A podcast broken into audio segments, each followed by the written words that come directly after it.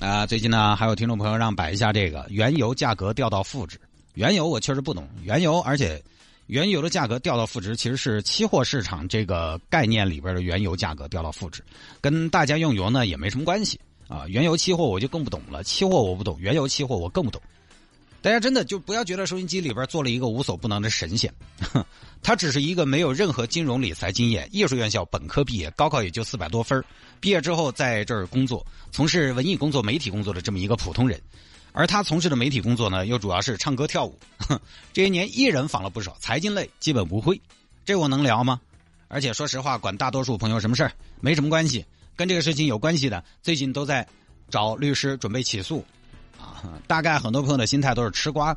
首先，这个原油价格跌哈，跟我们用油的价格其实没什么关系，因为咱们国家呢是有地板油价的，跌到四十美元每桶以下，所有的跌幅我们都忽略不计了啊，要保证一定的这个利润嘛，对吧？要这个油企也是要生存的，因为那天我刚好看了一篇报道，现在国内的很多油企，不管是中石油也好，中石化也好，因为体量太大了，所以有的时候呢成本也挺高。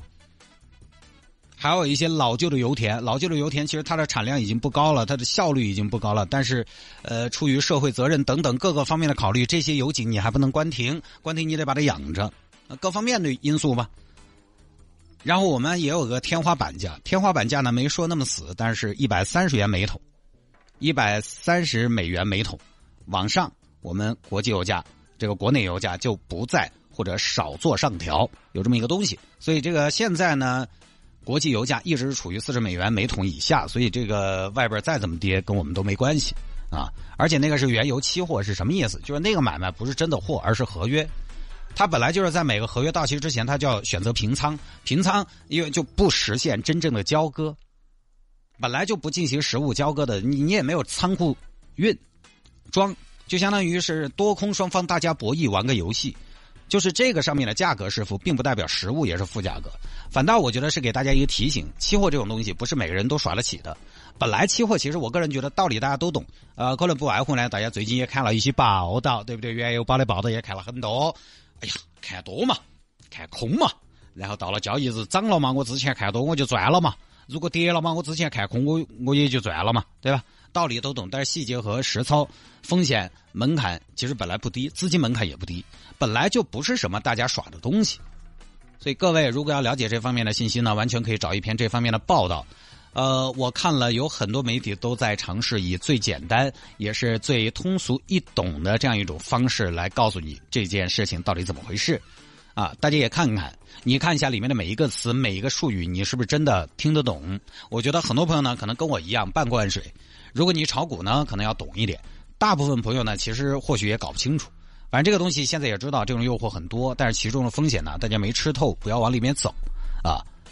那是老百姓耍的吗？七分钟时间，你十万资金就爆仓，七分钟十万没了；二十万资金六分钟爆仓，就很简单没了。好不容易挣点辛苦钱，你买点扇贝水饺、海胆水饺不香的吗？对吧？我现在家囤着海胆水饺、扇贝水饺，我晚上有的时候要吃宵夜，我都。不点烧烤，不点麻辣烫，不点什么串串什么的啊，直接吃水饺，啊，因为它肉又多，对吧？全是扇贝，吃起来挺香的，又感觉打了一个牙祭，但是呢，同时又相对来讲比较清淡，没有那么的重口味。上了年纪，你要上周六做了一场直播，做了一场直播之后呢，到晚上九点多快十点吧，没吃饭，然后说要不要点个烧烤吃？不是不是不是不是啊，煮点饺子就可以了，挺好的，吃了又有福消受，不会有太大负担。呃，你要下单的话呢，可以在微信上搜索小程序“一零二六生活向上”，微信上搜索小程序“一零二六生活向上”就可以下单了，挺不错的。就最近啊，说回到这个原油价格和中国银行的原油宝这个业务，最近很多这方面的文章和解读，大家自己网上搜一下。我基本上呢，之前在周末的时候花了半天来看这个事情，看的也是似是而非，我就不写包了啊，不多说了。啊，到时候贻笑大方。网上有很多视频，煞有介事的说这是怎么回事，里面既有业界大拿啊，是真的懂，但是有的呢，我看也就是网上东拼西凑搬了点东西，自己整合了一下。其实你说他懂呢，他也未必懂。就这种我不了解的东西，我坚决不在节目里边聊啊。差不多就这样。